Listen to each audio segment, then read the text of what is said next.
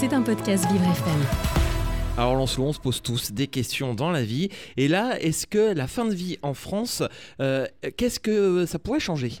Eh bien, depuis quelques semaines, un débat sur la fin de vie a été lancé par le gouvernement.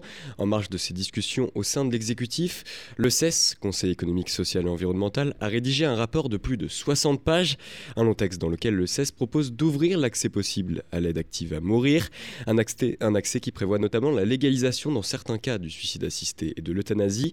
Ce texte qui n'a pas de valeur de loi sert uniquement d'avis consultatif. Il avait d'ailleurs été demandé directement par le gouvernement. Pour réussir à créer ces pages, le CES s'est appuyé en partie sur les travaux de la Convention citoyenne sur la fin de vie, une assemblée qui avait décidé le 19 mars dernier de voter l'aide active à mourir. Justement, en plus de ces préconisations, le Conseil économique, social et environnemental invite les pouvoirs publics à encourager la sensibilisation et l'information autour de la fin de vie. Le CES met d'ailleurs en avant les directives anticipées, des indications que tout un chacun peut dès à présent donner sur ses souhaits de fin de vie. Conscient que dans certains cas, le patient est dans l'incapacité d'indiquer ses souhaits, le 16 propose aussi d'instaurer un protocole judiciaire spécifique pour ce qui est des soins palliatifs, ces soins qui permettent de soulager les souffrances. Le 16 préconise de les donner à tout patient victime de maladies graves évolutives, et ce, dès l'annonce du symptôme. Le Conseil a souhaité aussi rappeler l'inégalité en France, aussi bien territoriale que sociale, vis-à-vis de l'accès à ces soins.